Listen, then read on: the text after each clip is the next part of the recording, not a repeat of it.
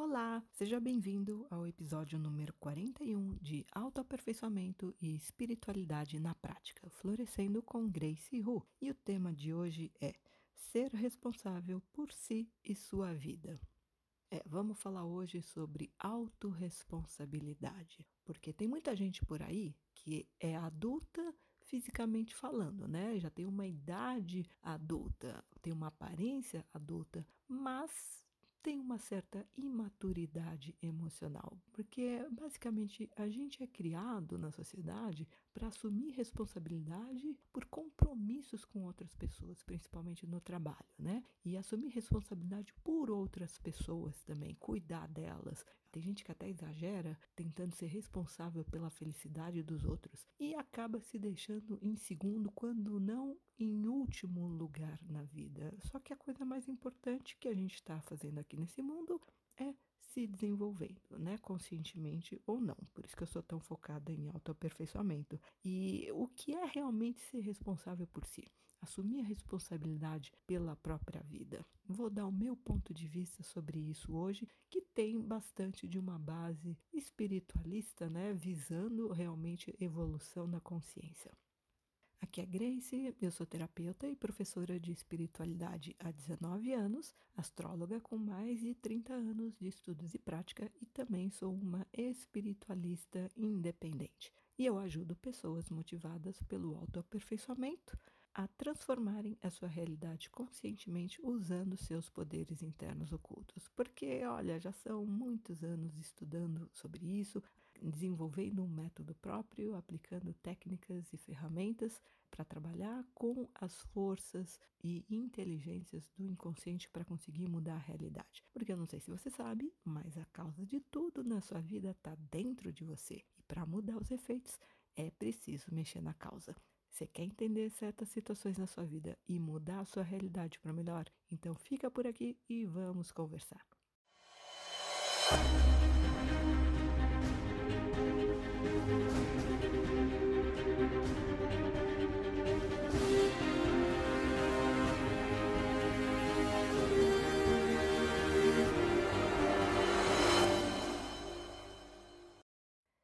Sendo bem objetiva, não existem vítimas.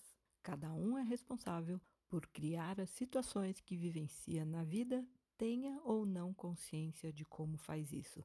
E aqui é que está o pulo do gato, né? Quando você percebe, quando você entende como você criou certas situações na sua vida, aí sim o jogo muda, né? Porque você tem condições de trabalhar para virar o jogo. E a vida não mima nem dá nada de graça para ninguém. Tudo que o indivíduo recebe de bom ou de ruim é porque ele fez por merecer, porque ele pagou o preço por aquilo. Tudo que você vivencia é resultado de causas que você mesmo criou e colocou em movimento. E enquanto as pessoas não compreenderem isso, elas nunca vão tomar nas mãos as rédeas do próprio destino, assumindo o poder que lhes foi concedido com o arbítrio, que, como eu já falei várias vezes aqui, o arbítrio não é tão livre quanto a gente gosta de pensar que é, mas a gente tem um certo grau, sim. E a verdade é que nós somos responsáveis pelo que se passa na nossa vida interior e exterior, não importando o nível de consciência que a gente tenha disso. Tudo que acontece dentro de nós é porque nós deixamos, nós damos condições, porque quando a gente não quer alimentar determinados pensamentos e determinados sentimentos, a gente pode sim optar por eliminá-los e agir nesse sentido com a firmeza necessária. Ah, não quero mais pensar nisso. Né? Aí é que entra a força de vontade.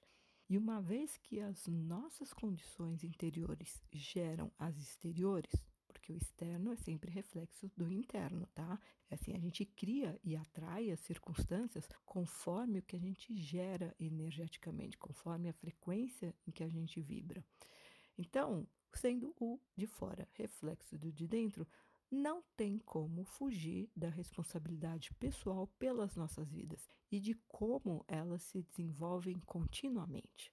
Os desafios são inerentes à trajetória humana, tá? Não tem como não encontrar desafios no nosso caminho de vida. Aliás, quando termina um, dali a pouco vem outro. Não sei se você já reparou na sua vida, né? Tá sempre aparecendo alguma coisa chamando a nossa atenção que a gente tem que resolver. Contudo, os desafios não significam necessariamente dificuldades. O que torna uma situação mais ou menos difícil é a menor ou maior habilidade em se lidar com ela. Portanto, o que parece penoso, difícil para uma pessoa, pode não ser tanto assim para outra. Né? A busca do autoaperfeiçoamento constante e consciente certamente ajuda muito a desenvolver ferramentas interiores, habilidades que poderão ser bastante úteis quando a gente se deparar com os obstáculos. Por isso que é tão importante o autoaperfeiçoamento, né? Ah, na verdade, assim, ah, na realidade, a maioria das pessoas só vai ser forçada a desenvolver alguma coisa dentro de si quando tiver que enfrentar uma situação desafiadora. Mas o ideal é que a gente esteja num processo constante de autoaperfeiçoamento para quando aparecer uma situação, você já está pronto para lidar com ela. Você já desenvolveu autoconfiança, por exemplo, paciência, muitas vezes, até resiliência, força de vontade. Né? Já, quando vem a prova, o bom aluno estudou com antecedência, já se preparou. Agora, o mau aluno que matou aula, não estudou, quando chega o dia da prova, além de talvez ficar até desesperado, vai saber que não vai ter um bom desempenho, né? Eu acho que uma boa filosofia de vida poderia ser retos pensamentos, retos sentimentos, retas atitudes e retas ações mas não por uma questão moral, seja de ordem social ou religiosa, baseada em medo de punições de um Deus intolerante e vingativo. Porque, afinal de contas, essas crenças não interferem nas razões da vida e no modo como as leis da vida atuam sobre nós. Então, se você acredita num Deus que está sempre te vigiando e anotando todos os seus passos para te cobrar o que você não fez direitinho e até te punir depois, isso é uma questão pessoal, aliás, que eu discuti num episódio anterior do podcast, o número 39, o que é Deus para você. Então, independentemente do que você acreditar, a questão básica e principal é apenas a seguinte: a gente atrai conforme o que gera e emite, em termos de energia, a partir dos nossos pensamentos, dos nossos sentimentos e das nossas atitudes interiores e também a partir daquilo que ficou gravado no software que está rodando 24 horas por dia no seu inconsciente e criando a sua realidade. E esse software tem a ver com as crenças e também com tudo aquilo que você deu importância até hoje, que ficou marcado no teu inconsciente. E como você treinou ou acostumou as suas forças inconscientes. É, o assunto é complexo, estou tentando simplificar aqui. então, para colher bons frutos, é preciso plantar sementes compatíveis com esses frutos, certo? Afinal de contas, isso é uma lei hermética o semelhante atrai o semelhante. Então veja bem, o desafio na vida é igualmente imperioso para todos nós, sem exceção, que é olhar para os próprios pontos fracos, aceitá-los e se empenhar no autoaperfeiçoamento. É claro que isso é um processo longo e sem perspectiva de término, porque a vida é eterna. Então, sempre vai ter alguma coisa para a gente aprender e melhorar. Só que quanto mais a gente fica consciente dessa necessidade e quanto mais a gente se dedica a suprir isso de boa vontade, mais a gente se abre para receber ajuda da vida nesse sentido. É o bom aluno que desperta a boa vontade do professor em ensinar e até em pegar leve com ele, né? Agora, quem é teimoso, quem é preguiçoso, não tem boa vontade, não quer aprender, é bom, o método pedagógico, digamos assim, tem que ser mais severo. E nesse processo de aprendizado e autoaperfeiçoamento, que é constante, não tem fim mesmo, é claro que um observador e um orientador neutro e capacitado pode ser de grande ajuda na identificação e superação dos nossos pontos fracos. Né? Porque alguém neutro está te olhando, tem um olho treinado para ver e identificar quais são os seus pontos fracos e como você pode trabalhá-los. Seja essa pessoa um terapeuta, um guia espiritual desencarnado, um professor espiritual ou apenas um amigo sincero dotado de bom senso. Qualquer auxílio equilibrado, sem julgamentos e sem crítica, é válido. Não que a gente não possa fazer o trabalho sozinho, mas isso demanda mais esforço, porque requer uma dose enorme de coragem e honestidade, né? além de humildade para olhar para dentro e não fugir à tarefa. Eu sempre digo que terapia requer humildade e coragem. Aliás, uma coisa que eu costumo fazer é autoterapia todos os dias. Sempre prestando atenção no que está acontecendo fora de mim, na minha vida e principalmente dentro de mim e buscando essa relação entre o que dentro de mim causou certas situações na minha vida, não importa se são boas, agradáveis ou não, porque também é a partir dessa observação constante que a gente aprende muito com a experiência. E, obviamente, para se chegar a essas condições ideais de autoterapia, é preciso que a pessoa já tenha eliminado, pelo menos em grande parte, o seu orgulho, ou seja, as suas ilusões acerca de si mesmo, assim como o criticismo excessivo, que alimenta a baixa autoestima e a desmotivação. Então, uma postura que eu tenho sempre comigo é: eu nunca me critico, eu nunca me condeno, nunca me julgo e nunca me puno também. E é o que eu ensino para os meus clientes também. Aliás, eu gosto muito de independência, né? Porque, claro que vem com uma dose de liberdade. Então, eu incentivo muito os meus clientes a serem independentes. Eu ensino eles a fazerem esse processo de autodiagnóstico, de autoterapia, para não ficarem dependendo de mim para para tudo, né? Ah, eu tô com um problema. Aí me liga correndo no, no, meio do desespero. Ah, aconteceu isso, eu não sei o que fazer. Primeira coisa, né? De ter que aprender a diminuir o drama para conseguir pensar com mais clareza. Mas enfim, isso é, é, um processo, né? A gente tem que aprender. Quem não aprendeu com a vida, que não aprendeu até hoje, né? Terapeuta tem muito de um papel de um professor, de um orientador mesmo, para ensinar a pessoa a lidar melhor consigo mesma, além de lidar melhor com os outros. E no meu caso, porque eu tenho uma abordagem espiritualista, eu também ensino a lidar melhor com a vida. Então, para muitas pessoas, pode ser imprescindível, pelo menos no início, contar com uma ajuda externa adequada. Posteriormente, e de acordo com o progresso do indivíduo em conseguir andar com as próprias pernas com firmeza, com confiança, aí sim ele pode continuar de modo mais independente, que é o ideal. Porque veja bem, muletas são limitantes se usadas sem necessidade. A função da muleta é apenas propiciar ajuda enquanto não se tem autonomia. Por isso que eu questiono muito essa questão de usar outras pessoas como muletas emocionais, com uma grande dose de desapego e que por trás mostram muita carência emocional e muita insegurança, muita baixa autoestima. Porque mais cedo ou mais tarde, a vida vai tirar aquela muleta da sua vida. E mesmo que não seja uma muleta emocional, pode ser uma muleta material, financeira, né? Você depende daquela pessoa financeiramente. Mais cedo ou mais tarde, a vida vai tirar aquela muleta e vai te obrigar a andar com as próprias pernas. Então, quanto antes você desenvolver esse senso de autonomia e independência, melhor para você, porque você vai estar tá evitando sofrimentos futuros.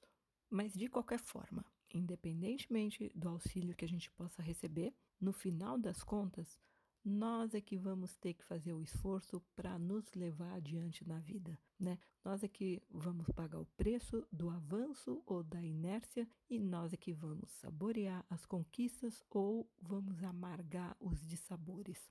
Então, a questão básica aqui nesse episódio é vitimismo versus responsabilidade. Veja bem, o nosso presente é sempre fruto do nosso passado, assim como o futuro vai ser consequência do que nós estamos criando agora, certo? Então, quanto antes a gente aceitar e se conscientizar disso, mais cedo a gente vai assumir a responsabilidade pelas nossas vidas e vamos tomar as rédeas do nosso destino nas nossas mãos, acabando com as queixas, as lamentações e principalmente com o vitimismo, que é uma crença muito nociva. Por quê? Porque acreditar que você é vítima na vida, um pobre coitado, injustiçado, sujeito ao sadismo e crueldade de forças vingativas, e nada contribui para sua saúde psicológica, espiritual e o seu crescimento. Muito pelo contrário, faz você acreditar que você é impotente, fraco, culpado, errado e pode até alimentar uma revolta contra a vida e as forças espirituais. Quer você chame elas de Deus, de Buda, santos, orixás, não importa. Trata-se de uma visão ilusória da verdade e, como toda ilusão, traz sofrimento. Então, não existe vítima, porque se você se coloca na posição de vítima, automaticamente você vai se sentir impotente, incapaz, fraco, pequeno, inferior certo? Eu tinha falado sobre os desafios da vida que estão sempre aparecendo, né?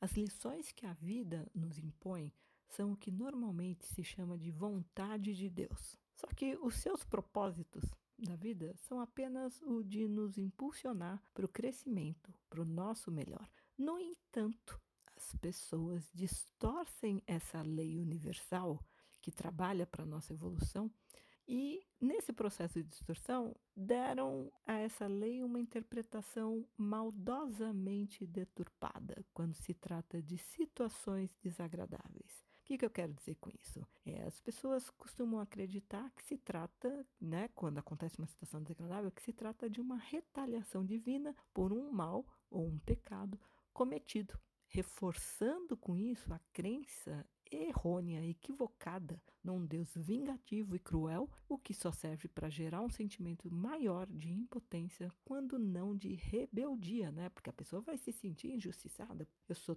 tão bom porque Deus está fazendo isso ou porque Deus está permitindo essa desgraça, essa coisa ruim na minha vida, não é mesmo?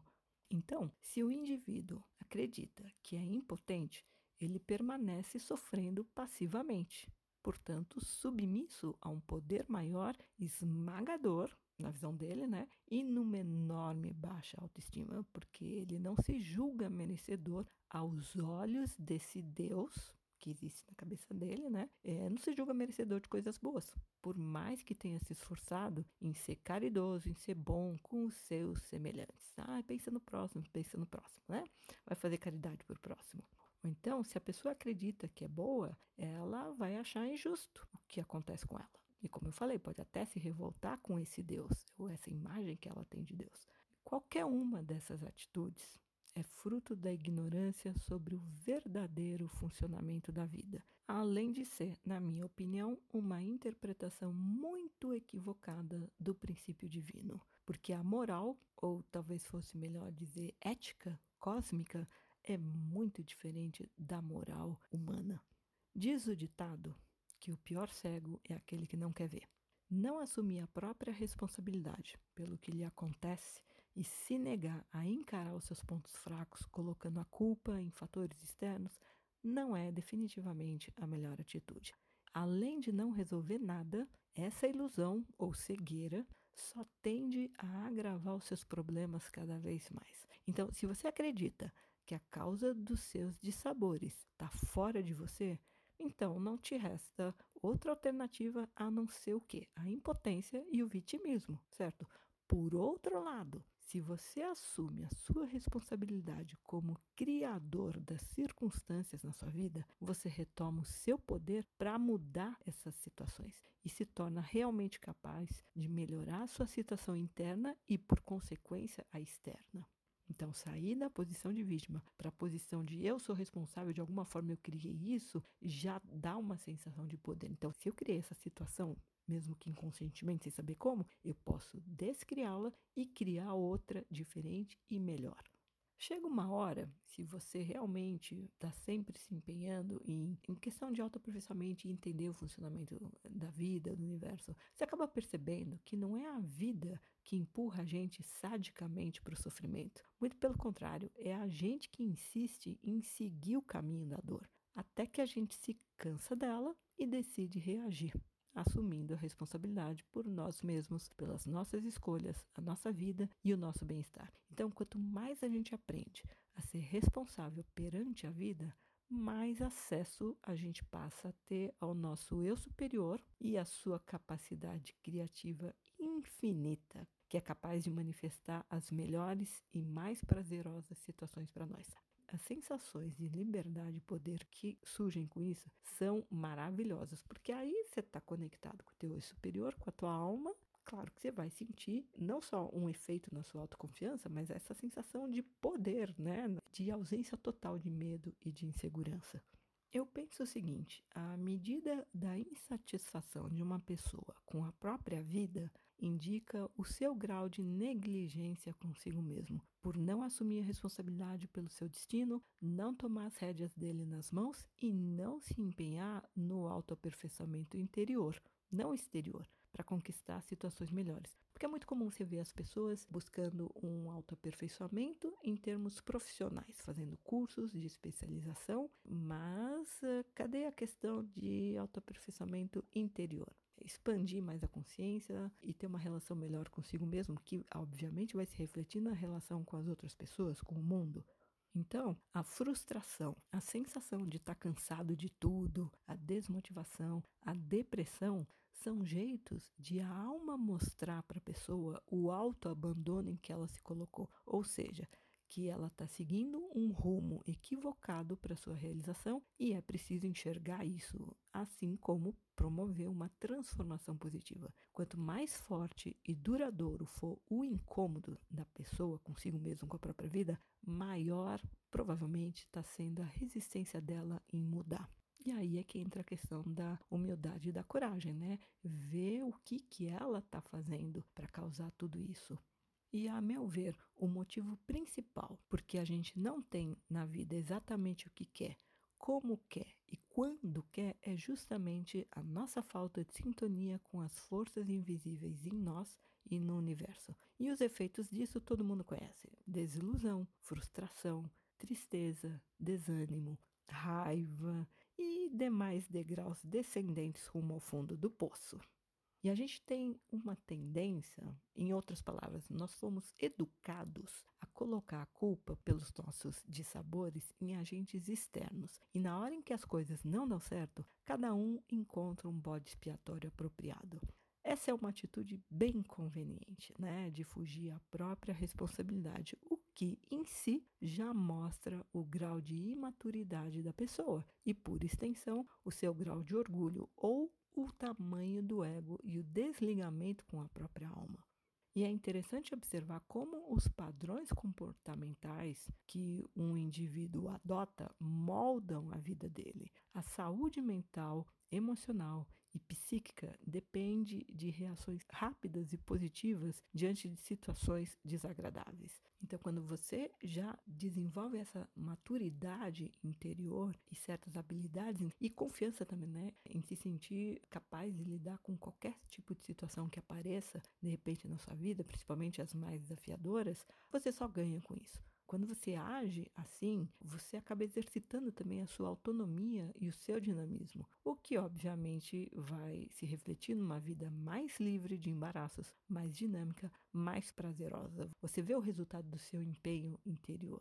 Agora, por outro lado, a pessoa empacada que fica patinando no mesmo lugar consegue o quê? Atravancar a própria existência né? Mas também é aquela pessoa que não está fazendo o trabalho interior, não quer aprender, não quer se desenvolver, não quer evoluir. E se você for ver bem, a mensagem distorcida que a gente recebeu tinha como objetivo manter a gente submisso e sem vontade. Isso sempre foi uma questão de conveniência para os pais, para a sociedade, para a igreja, para a religião e para o governo. Todo mundo consegue ter poder sobre aquelas pessoas que, incautas, né, desavisadas, é, ingênuas talvez até, compraram a ideia de uma autoridade divina castradora e punitiva. Olha, no fundo, isso nunca deixou de ser um jogo de poder conveniente transmitido ao longo do tempo, ao longo dos séculos. E o pior lado disso é que, se uma criança acredita que não tem vontade nem poder, então também não tem responsabilidade. Afinal de contas, ela só faz o que alguém maior um adulto manda ela fazer ou permite que ela faça, né? E mesmo perante as leis civis, os pais são responsáveis pelos atos do filho na sociedade em que ele vive até que ele atinja a maioridade. Com a emancipação, ele não só fica livre da tutela dos pais, tendo maior poder sobre a sua vida, como também passa a ter o dever de assumir as consequências do que faz. E esse é o preço pela maturidade ou pela maioridade, né, quando se atinge 18 anos aqui no Brasil. Só que, diante das leis da vida, nós somos responsáveis por nós e pelas atitudes que adotamos a todo instante, porque mesmo num corpo de criança, nós ainda somos espíritos com bagagens interiores de outras existências. Tanto é assim que filhos criados pelos mesmos pais e nas mesmas condições, desde cedo apresentam comportamentos diferentes e seguem caminhos distintos. Então, quando a gente nasce, pelo menos do ponto de vista espiritualista, a criança não é uma página em branco. Tá? Já tem bagagens interiores, já tem tendências, já tem condicionamentos positivos ou negativos. E por isso que também já atraiu certas situações no próprio nascimento, né? Determinada família e condições na infância. Só que por causa da educação espiritual, e repare bem que eu não falei educação religiosa. Por causa da educação espiritual deficiente, em geral, as pessoas crescem acreditando que Deus tem o poder supremo e a vontade dele guia os desígnios humanos. Portanto, cabe às pessoas apenas a submissão e a delegação de qualquer responsabilidade sobre si e sobre a sua vida à autoridade divina. É Deus quem manda, é a vontade dele que impera. Só que a realidade é que o universo cobra de cada um de nós que a gente responda pelo que já fez, porque afinal de contas a gente tem arbítrio. Então, a mensagem é clara. Se a gente quer poder e a gente de fato tem poder para agir como bem entender, a gente precisa assumir a responsabilidade pelo uso desse poder, que é o poder de escolha também. Então, cada um de nós é responsável pela vida que recebeu e pelo que faz dela. Não existe um ser superior anotando todos os nossos atos para cobrar satisfações e punir a gente depois, porque nós já sentimos lá dentro o prazer ou a dor das consequências do que a gente cria. A gente recebe um grande dom, que é o arbítrio pessoal, o poder de escolha. Por isso mesmo, não existe razão em uma pessoa assumir os resultados das escolhas de outro, certo? O outro fez, ele que tem que assumir as consequências e a responsabilidade. Então, se você tem poder de escolha, veja bem, poder dá liberdade, né? Só que liberdade exige responsabilidade. Se você não está satisfeito com alguma coisa na sua vida, não adianta querer resolver ou se livrar de uma situação mudando de casa, por exemplo, mudando de cidade, de país, mudando de cônjuge, separando, mudando de namorado, mudando de emprego, de carro, de amizade, de aparência física ou o que for no âmbito externo. Não adianta você querer fazer isso sem mudar a atitude interior, porque como eu sempre digo, você é a causa de tudo na sua vida. E como você carrega você mesmo para onde quer que você vá, acaba levando a sua realidade junto consigo. Você vai criar a mesma realidade, mesmo que num lugar diferente. Então, veja bem, trocar de cenário, objetos de cena e atores coadjuvantes na sua vida não altera o roteiro que só você pode reescrever.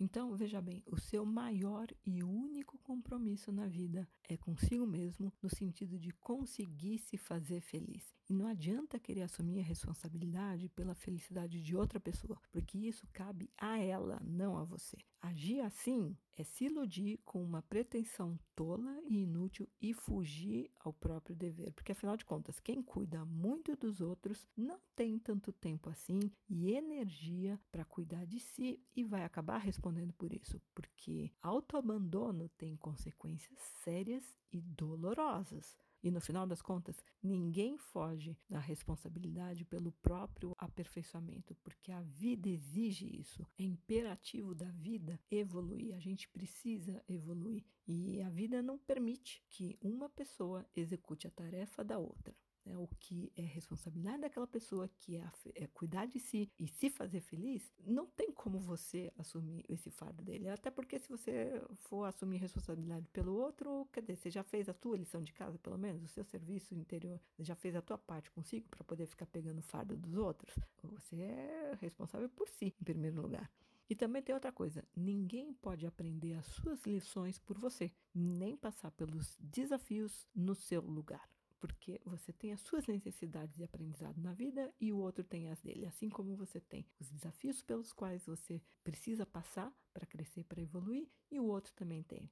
Portanto, se você não despertar para as necessidades da sua alma e não se interessar em satisfazer essas necessidades, não tem como deixar o trabalho para outra pessoa. Mas o pior é que vai ser você que vai pagar o preço pela negligência, porque na hora da dor, ninguém vai poder chorar no seu lugar. Enquanto você se esquiva do sofrimento, não tem isso. O mundo e a vida não vão poupar você do que cabe somente a si mesmo, o seu aperfeiçoamento como ser humano. E isso é que é, no meu entendimento, ser responsável por si e pela sua vida, ter essa consciência. Ninguém vai evoluir por mim. Então, cabe a mim somente esse trabalho de buscar um entendimento maior e aprender a lidar melhor comigo, com os outros na minha vida e com a minha vida, né? Não só em termos de entender os porquês, os paraquês, mas também conseguir fazer virar certas situações desconfortáveis a seu favor, virar o jogo. E tudo isso são coisas que eu ensino não só para os meus clientes de terapia, mas através de um programa que eu desenvolvi, que é muito além de um processo de terapia. Né? Um programa de três meses para realmente mergulhar fundo nesse processo de aprendizado.